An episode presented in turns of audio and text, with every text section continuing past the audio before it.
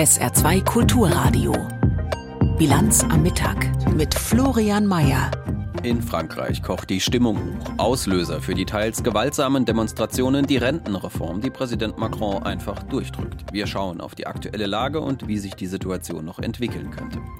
Der Haftbefehl des Internationalen Strafgerichtshofs gegen den russischen Präsidenten Putin sorgt in Russland für ein müdes, aber gleichzeitig verärgertes Schnauben. Und im Interview der Woche heute die Chefin des Deutschen Gewerkschaftsbundes Jasmin Fahimi. Alles bis 13 Uhr in der Bilanz am Mittag. Herzlich willkommen.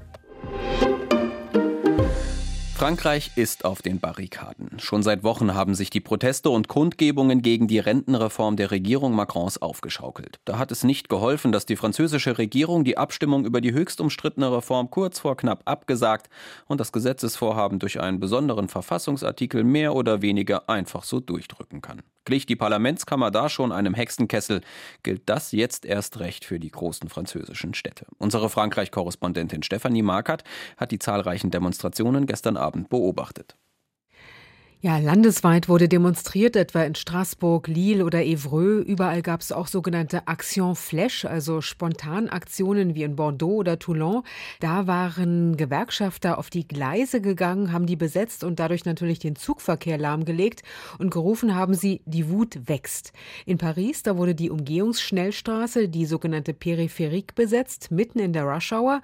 Und die Autofahrer, die reagierten gar nicht genervt, sondern hoben noch die Fäuste und zeigten ihre Zustimmung zu den den Protesten, denn acht von zehn Franzosen und Französinnen auf dem Arbeitsmarkt wollen die Reform nicht und auch nicht, dass sie mit dem Artikel 49.3 ohne Votum durchs Parlament gedrückt wird. In Lyon, da wurde zum Beispiel die Oper bestreikt, Raffinerien werden blockiert, auch Müllverbrennungsanlagen. In Paris haben sich wieder Tausende, vor allem junger Leute, auf dem größten Platz der Stadt versammelt. Das ist der Place de la Concorde, was ja übersetzt Eintracht heißt.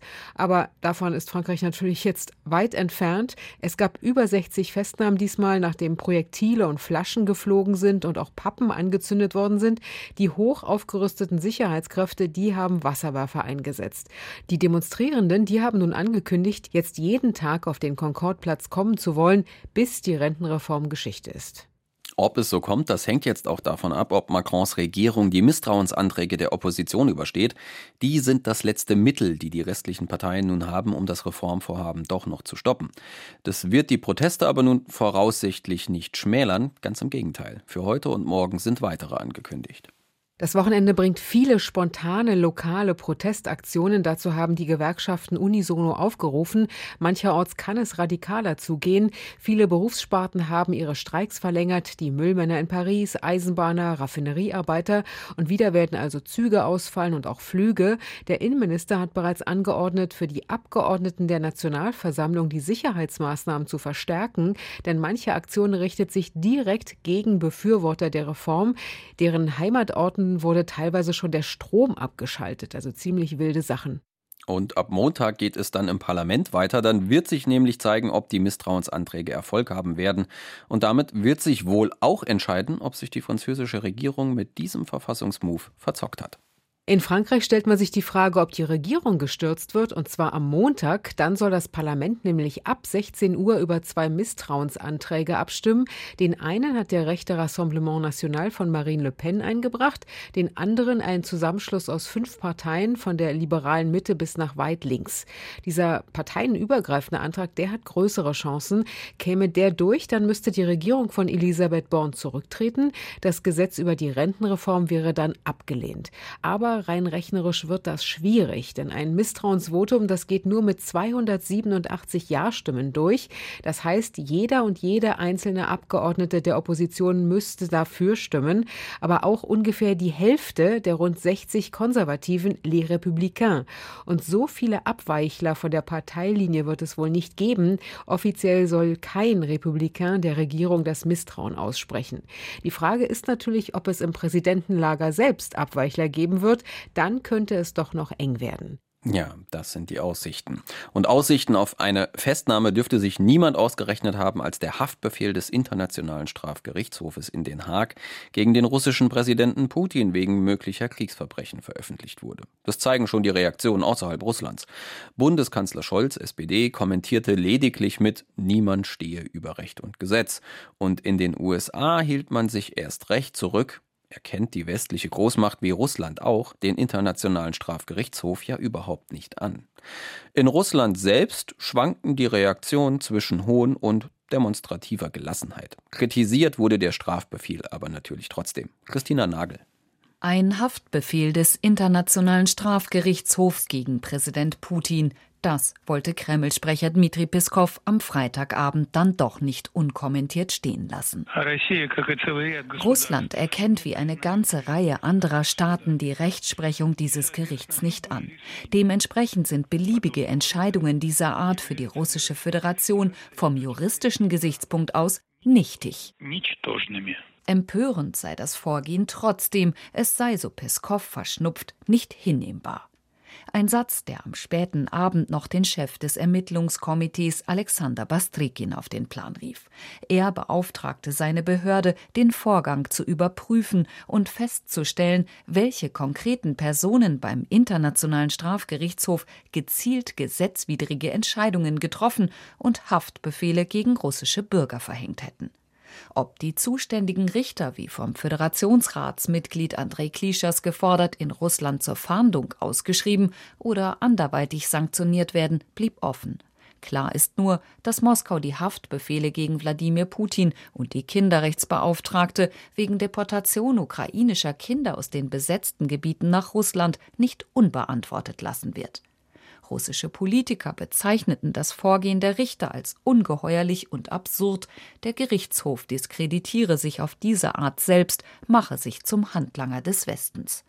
In die gleiche Kerbe schlug am Abend auch die betroffene Kinderrechtsbeauftragte Maria Lvova-Belova im russischen Staatsfernsehen. Dass die Rettung von Kindern aus umkämpften Gebieten und Adoptionen von Waisen als gewaltsame Deportationen gewertet würden, spreche Bände. Wenn dir keine anderen Möglichkeiten mehr einfallen, um ein Land einzuschüchtern, dann denkst du dir solche sarkastischen Sachen aus. Es sei wie bei kleinen Kindern, erklärte sie lachend, wenn sie nichts mehr tun könnten, drohten sie mit der Faust aus sicherer Entfernung. Demonstrative Gelassenheit, die nicht darüber hinwegtäuschen kann, dass die Haftbefehle mehr sind als nur eine symbolische Geste. Denn selbst wenn Russland sie nicht anerkennt, so schränken sie doch die Bewegungsfreiheit des russischen Präsidenten ein. In jedem Land, das den Grundlagenvertrag des Gerichts ratifiziert hat, droht Putin nun die Festnahme, und unter diesen Ländern sind auch Verbündete, wie zum Beispiel Tadschikistan. Der finnische Präsident Sauli Niinistö war extra persönlich mit seinem NATO-Beitrittsgesuch quasi in der Hand zum türkischen Präsidenten Erdogan nach Istanbul gereist, um sich dort dessen Zustimmung abzuholen.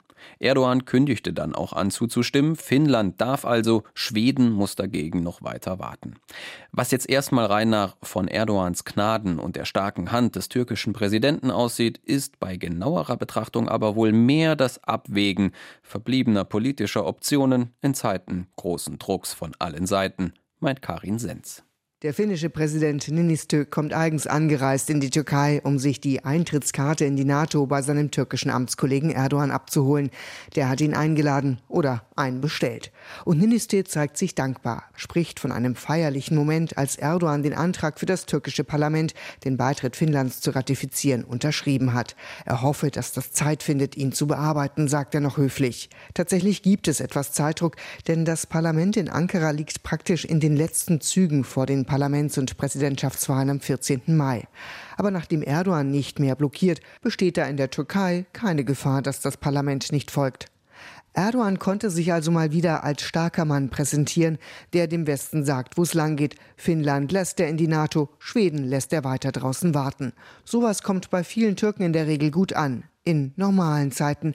Aber es gibt keine normalen Zeiten mehr in der Türkei seit dem 6. Februar, seit dem großen Erdbeben im Südosten.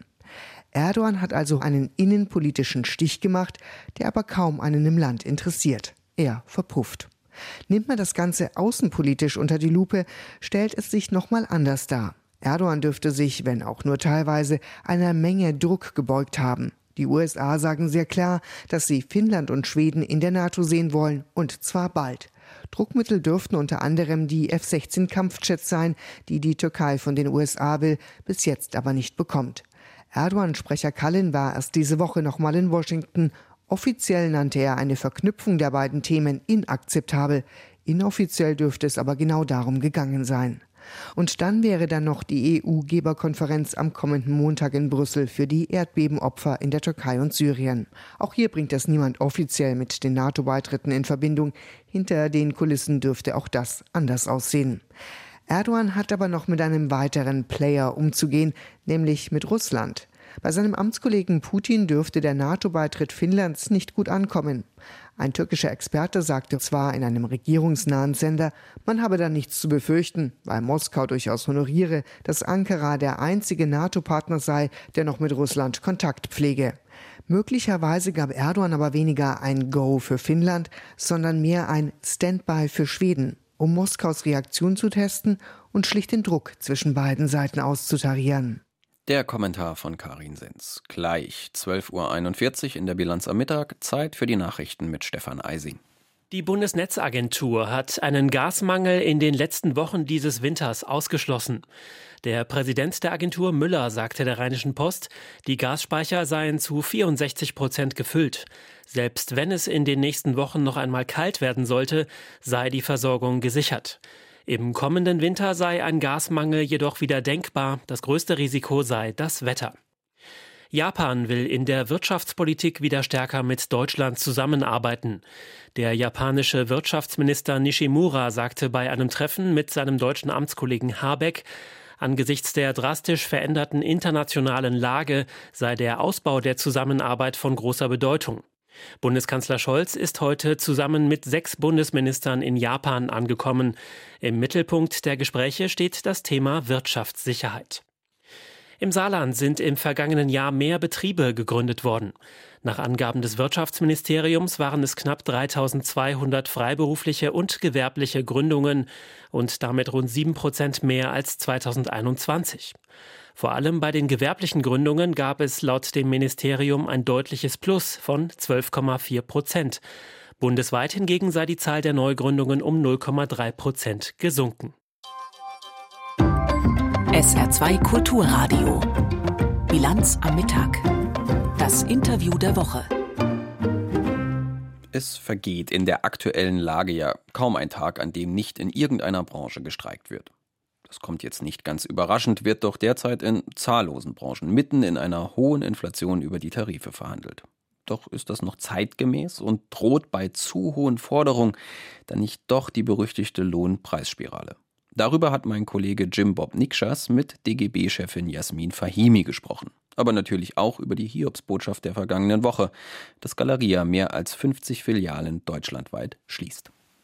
Frau Fahimi, das war eine ziemlich bittere Woche für die Angestellten vom Warenhauskonzern Galeria Karstadt Kaufhof. Mal wieder muss man sagen, über 50 Filialen sollen geschlossen werden, 5000 Mitarbeitende ihre Jobs verlieren. Wer trägt am Ende die Schuld daran? Ja, das ist in der Tat eine sehr traurige und dramatische Situation, weil Galeria Karstadt Kaufhof nun wirklich, wie Sie schon sagten, zum zigsten Mal in eine solche Krise gerät und zwar auch zum größten Teil selbst verschuldet. Ähm, natürlich gibt es die Diskussion um den Onlinehandel, aber die Wahrheit ist, dass der eigentliche Mann, der dahinter steht, René Benko, nichts anderes als ein Immobilienmakler ist und ein Immobilienspekulant, der glaube ich, an den eigentlichen Warenhausgeschäften gar kein Interesse hat und auch nicht bereit war, sein Versprechen einzuhalten, die Häuser zu modernisieren. Und das alles vor dem Hintergrund, dass ja 2021 der Staat schon geholfen hat mit 460 Millionen. Das macht deutlich, dass wir Staatshilfen viel enger noch an Konditionen knüpfen müssen, wenn sie denn dann fließen. Sehen Sie nicht auch bei der Politik oder auch bei den Kommunen auch eine gewisse Mitverantwortung für das Desaster, weil Sie das Spiel der Eigentümer auch immer mitgespielt haben, aus Angst, dass die Innenstädte veröden? Naja, es gibt halt eben immer wieder ein großes Bemühen der Politik von Kommunen eben genauso wie vom Bund natürlich auch das Leben in den Innenstädten aufrechtzuerhalten, die Beschäftigung zu sichern, das sind ja erstmal richtige Ziele und nachvollziehbare Ziele. Wenn man auf der anderen Seite des Tisches allerdings einen Partner hat, der das Spiel am Ende nicht mitspielt, der seine Versprechen und seine Zusagen nicht einhält, ja, dann merkt man, dass es eben auch leider solche Fälle gibt, aus denen man lernen muss, dass man verbindlicher Verabredungen treffen muss auf Gegenseitigkeit. Hätte man das in diesem Fall deutlich früher tun müssen? Äh, das ist im Nachhinein schwer zu sagen, denn in der damaligen Situation kam natürlich vieles zusammen. Die Kette war schon in der Krise. Sie ist ja schon mit roten Zahlen in die Pandemiephase gegangen. Das ist ja nicht alleine der Pandemie geschuldet gewesen. Und mitten in der Pandemie jetzt eine Entscheidung zu treffen, dass man einfach viele, viele Filialen schließen lässt und Tausende von Beschäftigten auf die Straße setzt, das wäre, glaube ich, auch ein falsches Signal gewesen. Ja, aber nochmal, äh, wir brauchen klare Verabredungen, wenn solche Staatshilfen dann auch fließen. Ihre Gewerkschaft Verdi hat auch angekündigt, um jede Filiale weiter kämpfen zu wollen, sagt sie. Ist aber nicht vielleicht auch langsam der Punkt gekommen, an dem man sagen muss, äh, dass ein weiter so in diesem Rahmen vielleicht gar nichts mehr bringt? Ja, ich glaube, Verdi ist selber hoch alarmiert mit Blick darauf, was sie eigentlich überhaupt noch an verlässlichen Zusagen bekommen kann. Aber deswegen bleibt es natürlich richtig, um jede Filiale auch zu kämpfen, weil es um Arbeitsplätze geht und dann eben auch dafür zu sorgen, dass möglichst viele Beschäftigte auch die Möglichkeit haben, über eine Transfergesellschaft eben auch wieder in Arbeit zu kommen. Die Bundesagentur für Arbeit ist ja auch schon an dem Fall dran. Wir haben glücklicherweise eine Arbeitsmarktlage, in der sicherlich heute für viele auch eine bessere Perspektive als vielleicht noch vor zehn Jahren besteht. Aber traurig ist es für die Beschäftigten trotzdem, denn die sind ja oftmals selber auch mit viel Herzblut bei der Arbeit. Schauen wir doch mal auf die weiteren Tarifauseinandersetzungen Ihrer Gewerkschaften, die zurzeit laufen. Wir haben es ja alle äh, sehr deutlich mitbekommen, sage ich mal. Wir haben den öffentlichen Dienst, wir haben die Bahn. Auch an Flughäfen wurde jüngst erst gestreikt. Und in diesem Jahr kann man, glaube ich, schon sagen, werden die Verhandlungen sehr, sehr schwierig, weil Sie einerseits natürlich mit hohen Forderungen in die Verhandlungen gehen, um die Inflation auszugleichen für die Beschäftigten. 10,5 Prozent im öffentlichen Dienst, 12 Prozent bei der Bahn. Sind diese Forderungen tatsächlich realistisch? oder doch zu hoch angesichts der Lage? Sie sind notwendig und wie man beim Abschluss der Post gesehen hat, äh, sind sie ganz und gar nicht unrealistisch. Es ist ja auch nicht nachvollziehbar, warum ein Unternehmen sieben, acht Milliarden Gewinn macht, die sie als Dividende ausschütten wollen und gleichzeitig den Beschäftigten und insbesondere auch den Paket- und äh, Briefzustellern, die nun wirklich jenseits von Gutverdienern sind, sagen, ihr müsst halt trotzdem auf dem gleichen Level weiterarbeiten. Das geht so nicht und deswegen sind diese Lohnforderungen eben nicht nur realistisch, sondern auch notwendig. Wir müssen ja in den aktuellen Tarifverhandlungen sehen, dass es sowohl einen Nachholbedarf aus dem Jahr 2022 mit einem Inflationsrekord äh, gibt, als auch natürlich eine vorausschauende Perspektive, denn in diesem Jahr wird die Inflation ja auch nicht gerade wieder auf zwei, drei Prozent fallen. Und wenn man das zusammenrechnet, dann ist das ausgesprochen angemessen. Wie langfristig sind denn die aktuellen Verhandlungen, Forderungen, sage ich mal, angelegt? Alle nur erstmal für zwölf Monate, weil dann würden uns ja in einem Jahr vielleicht die nächsten Streiks, sage ich mal, schon drohen. Naja, das ist Sache der Tarifvertragsparteien, da kann ich jetzt wenig zu sagen. Äh, das grundsätzliche Prinzip ist natürlich, je länger die Laufzeit, desto höher müssen dann halt eben auch die, die Prozente sein, sonst wird es ja widersinnig. Und ich glaube, dass allerdings, ähm, ich sage mal, die grundsätzliche Haltung eher jetzt nicht Tarifverträge mit sehr langen Laufzeiten machen zu wollen, nachvollziehbar ist. Denn keiner kann absehen, was in diesem oder eben vor allem auch im nächsten Jahr passiert. Und insofern, glaube ich, wären eigentlich alle gut beraten, wenn man jetzt einen vernünftigen und soliden Abschluss macht und dann sich die Lage im nächsten Jahr wieder anschaut. Aber nochmal, das ist das übliche Spiel der Tarifvertragsparteien. Das gehört dort an den Verhandlungstisch und das kann man nicht einfach generell beantworten. Die Eisenbahnergewerkschaft, die EVG, hat das Angebot der Bahn diese Woche ja schon zurückgewiesen und man hört auch, dass sie am 27. März zusammen mit Verdi möglicherweise den Verkehr in Deutschland ein großes Stück, muss man sagen, lahmlegen könnte. Durch den ÖPNV, durch Streiks auch bei der Bahn oder an Flughäfen. Wird es tatsächlich so weit kommen? Das werden wir sehen. Äh, erstmal sind das voneinander getrennte Tarifverhandlungen, aber sie fallen zeitlich halt eben in ähnliche Fenster. Insofern kann das natürlich ist das nicht ausgeschlossen. Es geht aber um was ganz anderes. Das Angebot der Deutschen Bahn ist einfach wirklich nicht annehmbar über einen so langen Zeitraum erst Ende des Jahres drei Prozent und im nächsten Jahr nochmal zwei Prozent anzubieten, das ist wirklich schon fast ein Hohn. Das heißt, Ende des Jahres würde für 22 und 23 für die Beschäftigten der Bahn gerade mal drei Prozent insgesamt Tarifsteigerung rauskommen. Und das nach zwei Jahren hoher Inflation. Das ist einfach unzumutbar. Und äh, insofern nehmen die Gewerkschaften dann ihr Recht zum Streik auch in Anspruch, weil es genau darum geht. Tarifverhandlungen sind ja nicht kollektives Betteln, sondern es muss eine Verständigung auf Augenhöhe erfolgen. Es muss ernstzunehmende Angebote geben. Und wenn das nicht der Fall ist, dann muss gestreikt werden, um eben auch tatsächlich am Verhandlungstisch noch einmal mit mehr Ernsthaftigkeit über seriöse Angebote zu reden. Aber hielten Sie es tatsächlich auch für angemessen oder verhältnismäßig, sage ich mal, dass dann tatsächlich äh, der Verkehrssektor komplett bestreikt werden könnte für einen halben oder einen ganzen Tag, dass man quasi auch nicht mehr von A nach B kommt, wenn man äh, quasi eigentlich fliegen wollte und die Bahn dann auch nicht nehmen kann? Da müssen sich alle drauf einstellen. In der Demokratie muss man damit leben, dass es eben auch zu Streik kommt. Das ist eine, ein Grundprinzip, eine Grundlage unserer Demokratie. Das Streikrecht ist ja nicht irgendein Recht und es wird auch nicht willkürlich genutzt, sondern wir haben in Deutschland ohnehin ein sehr eingeschränktes Streikrecht. Anders als beispielsweise gerade in Frankreich könnten wir keine politischen Streiks wegen einer Rentenreform der Bundesregierung durchführen. Insofern muss man damit leben und ich glaube, dass alle Beschäftigten ja schon mal in die Situation gekommen sind, wo sie gesagt haben, jetzt will ich aber auch Flagge zeigen dafür, dass ich den gerechten Anteil bekomme von dem, was ich auch miterarbeite an Gewinn für das Unternehmen.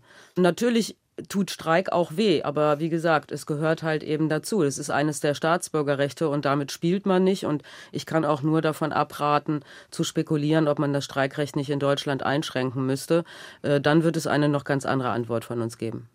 Ja, Sie spielen auf Aussagen von Seiten der Arbeitgeberverbände an. Steffen Kampeter hat sich da diese Woche auch nochmal zu geäußert und sie dafür kritisiert, Maß und Mitte verloren zu haben. Sein Beispiel war, dass Gewerkschaften inzwischen oft gleich zu Beginn der Verhandlungen zu Streiks aufrufen würden. Das sei früher anders gewesen. Hat er recht, dass sie da inzwischen mehr Druck aufbauen als früher vielleicht? Wir müssen im Moment aktuell leider mehr Druck aufbauen, weil es einfach um sehr viel geht. Und ansonsten ist die Einschätzung aber nur eine gefühlte, aber nicht eine, die tatsächlich auf Zahlen basiert. Wissen Sie, das Erlebnis, das wir derzeit haben, dass wir natürlich mit relativ vielen Warnstreiktagen, das sind ja noch keine dauerhaften Streiks, aber dass wir mit äh, gefühlt relativ viel Warnstreiktagen zu tun haben, liegt einfach daran, dass jetzt eben zufällig viele Tarifverhandlungen zusammenfallen aus ganz verschiedenen Branchen. Das ist so. In Summe ist Deutschland aber ein Niedrigstreikland. Es wird bei uns im Vergleich, also im europäischen, internationalen Vergleich extrem wenig gestreikt. Und äh, natürlich machen wir das auch immer verantwortlich. Insofern ist das der Versuch, eine Stimmung zu machen gegen das Streikrecht, das ich wirklich hochproblematisch finde, denn man bewegt sich damit auf ein sehr gefährliches Territorium, wo es um Staatsbürgerrechte geht. Und daran jetzt mal so ein bisschen rumzuphilosophieren, ob man da nicht was einschränken müsste, geht an die Wurzeln unserer Demokratie und es wird auch eine entsprechende Antwort darauf geben. Wie könnte die ausfallen? Sollte jemand tatsächlich ernsthaft auf die Idee kommen, an äh, das Streikrecht zu gehen, beziehungsweise ein Streikrecht quasi neu kreieren zu wollen, dann glaube ich, äh, werden wir auch in Deutschland tatsächlich ich will nicht sagen politische Streiks bekommen, die haben wir ja nicht, aber dann wird es sicherlich uns nicht schwerfallen, viele tausend Menschen zu mobilisieren, die auch hier in Berlin ganz deutlich ihr Recht, ihr Grundrecht, ihr Staatsbürgerrecht einfordern. Aus wirtschaftlicher Sicht wird ja auch auf die Befürchtung geäußert, dass man mit sehr hohen Lohnforderungen, so wie Sie das aktuell auch äh, ja, in die Verhandlungen mit einbringen, ähm, dass sich daraus eine Lohnpreisspirale letztendlich ergeben könnte, dass also höhere Löhne dazu führen, Unternehmen müssen ihre Preise weitergeben und dass dadurch wieder die Löhne angehoben werden müssten. Ähm, Sie haben ja bisher auch mal gesagt, Sie sehen da gar keine Gefahr. Aber ist das tatsächlich so? Das sehe im Übrigen nicht nur ich so sondern das ist bereits im letzten Jahr bei der ersten konzertierten Aktion uns auch bestätigt worden von Bundesbank und Sachverständigenrat. Es wird auch bis heute bestätigt, dass die Inflation, die wir erleben, im vergangenen Jahr wie in diesem Jahr, begründet ist durch die hohen Energiepreise und die gestörten Lieferketten. Es gibt überhaupt keinen Anlass und keinerlei Evidenz dafür, dass die Inflation irgendwie durch Lohnentwicklung begründet ist. Auch in diesem Jahr nicht. Insofern lache ich ein bisschen darüber, weil diese Mehr uns jetzt wirklich seit äh, fast einem Jahr begleitet. Und sie ist einfach in keinster Weise nachgewiesen und es zeichnet sich auch nicht ab, dass sich das in diesem Jahr einstellt. Und insofern wünsche ich mir, dass man einfach mal jetzt diese Debatte beendet, denn sie ist nichts anderes als der Versuch, den Beschäftigten zu sagen, dass die Krise auf ihrem Rücken ausgetragen werden soll. Was wir tatsächlich letztes Jahr beobachtet haben, ist aber eine Gewinnpreisspirale. Das heißt, dass entsprechende Kosten durch Energie beispielsweise einfach an die Kunden weitergegeben worden sind und dadurch die Preise gestiegen sind, bei gleichzeitig gleichbleibenden oder sogar gestiegenen Gewinn der Unternehmen. Das beobachten wir in einigen Bereichen. Das nennt man hier und da auch Zusatz- oder Übergewinne. Und insofern ist das das Thema der Zeit und nicht die Lohnpreisspirale. Ja, schauen wir doch mal so ein bisschen in die Zukunft. Es drängt ja auch langsam, wenn wir über Bildung sprechen und junge Menschen, auch eine ganz neue Generation auf den Arbeitsmarkt. Die äh, Generation Z wird sie gerne genannt, die deutlich selbstbewusster ist, kann man sagen, sich auch nicht unbedingt äh, kaputt arbeiten will, hört man sehr oft von ihnen. Wie wollen denn die Gewerkschaften damit umgehen? Das Thema Lohn zum Beispiel, also immer mehr zu verdienen, scheint ja zum Beispiel bei der Generation gar nicht mehr so wichtig zu sein. Ach, ich tue mich schwer, ehrlich gesagt, mit diesen Beschreibungen, die Generation, als ob das eine homogene Masse wäre. Das ist ja Unsinn. Also auf der einen Seite sprechen wir davon, dass es immer mehr Individualisierung gibt. Und das finde ich richtig, dass dass äh, die jungen Menschen halt auch den Anspruch haben, sie wollen selbstbestimmt leben, sie wollen ihren eigenen Weg finden, sie wollen nicht nur verarbeitete, verwertete Arbeitskraft sein, sondern sie haben eben einen Anspruch darauf, ein, ein gutes Leben zu führen, das im Übrigen sich vielleicht nicht nur an materialistischen äh, äh Gesichtspunkten orientiert. Und das finde ich erstmal eine gute Nachricht. Innerhalb der Generation, glaube ich, haben wir aber trotzdem sehr unterschiedliche Realitäten. Und es gibt eben auch viele, viele Abgehängte, die eben ohne Berufs- und zum Teil auch ohne Schulabschluss auf dem Arbeitsmarkt landen, wo Arbeitgeber es auch sich nicht einfach machen dürfen zu sagen, das ist uns zu anstrengend, mit denen zu arbeiten, die vielleicht mehr Förderung brauchen, die Berufseinstiegshilfen brauchen. Und auch dafür müssen sich Arbeitgeber verpflichten, wenn sie Fachkräfte von morgen haben wollen, die ja nicht nur Akademiker sind, sondern das sind eben auch viele, viele junge Menschen, die einfach eine qualifizierte Berufsausbildung machen, sich dann weiterbilden und äh, dafür eben die Grundlagen brauchen. Und dafür stehen wir genauso. Ist das Modell der Gewerkschaften dann in den nächsten Jahren auch noch zeitgemäß? Sie haben ja auch selber gesagt, Sie verstehen, unterstützen auch, dass jüngere Menschen mehr auf Individualisierung setzen oder dass das sie mehr betrifft. Steht das nicht dem Gebilde von, von Tarifverträgen entgegen? Wir haben ja auch einen Trend ganz deutlich, dass viele Arbeitgeber sich aus der Tarifbindung verabschiedet haben in den letzten Jahren. Also zunächst einmal sind unsere Tarifverträge ja keine starren Verträge, sondern es gibt extrem viel Flexibilität da drin, gerade auch zum Beispiel mit Blick auf Arbeitszeitmodelle, ähm, Anspruch auf Urlaub, Urlaub, Anspruch auf Weiterbildung, äh, Gesundheitsprävention, Altersvorsorge. Das sind alles ja auch Elemente von Tarifverträgen. Und äh, da geht es natürlich um den individuellen Freiraum und Spielraum, den ich auch habe, der eben nur geschützt wird durch ein kollektives Recht, das wir auch durchsetzen. Und ich komme jetzt mal von einem ganz anderen Ende. Der volkswirtschaftliche Schaden durch die Tarifflucht der Arbeitgeber umfasst inzwischen jedes Jahr etwa 100 Milliarden. Jedes Jahr. Wir haben die Zahlen auf Basis von 2019 errechnet. Es sind 20 Milliarden Einkommensteuerverlust, 30 Milliarden Sozialversicherungsbeitragsverluste und jedes Jahr etwa 40 Milliarden Einkaufskraft, die uns verloren gehen. Wenn man das hochrechnet auf das heutige Niveau, dann sind wir etwa bei 100 Milliarden volkswirtschaftlichem Schaden. Und das heißt dann am Ende auch weniger Geld für die öffentlichen Haushalte um Schulen zu sanieren, um Lehrer einzustellen und Polizisten, um eine ordentliche Verwaltung aufzustellen und, und, und, um die Straßen und Brücken zu erneuern. Ähm, und darüber müssen wir reden. Und das trifft denjenigen, den klassischen Arbeiter am Band, wie sich den manche noch vorstellen, den es ja immer seltener gibt, eben genauso wie den Akademiker im, ähm, im Büro, dass wir doch eine Orientierung brauchen, dass gute Arbeit und gute Bezahlung letzten Endes eine Sicherung unseres Gemeinwohls auch ist. Es ist nicht nur eine individuelle Frage. Und das nennen wir Solidarität. Das ist das äh, kollektiv durchgesetzte Interesse aller, gute Arbeit unter fairer Bezahlung und ordentlichen Arbeitsbedingungen zu bekommen, egal welche Rolle sie im einzelnen Erwerbsleben haben sagt DGB-Chefin Jasmin Fahimi im Interview der Woche auf SR2 Kulturradio und das Ganze können Sie natürlich auch im Internet auf sr2.de nochmal nachhören. Wir blicken noch kurz aufs Wetter. Es bleibt heute frühlingshaft freundlich mit bis zu 17 Grad an Saar und Mosel. Im Nordsaarland kann es am Nachmittag aber zu einzelnen Schauern und auch Gewittern kommen, also wer raus will, Regenschirm einpacken. Der Sonntag wird regnerisch, vereinzelt kann es auch wieder gewittern und auch stürmen bei 11 bis 15 Grad und die neue Woche startet dicht bewölkt mit einzelnen Schauern bei 11 bis 15 Grad am Montag. Das war die Bilanz am Mittag. Florian Mayer sagt Tschüss fürs ganze Team und wünscht Ihnen ein schönes Wochenende. Und jetzt viel Spaß mit Sonja Marx und dem langen Samstag auf SR2.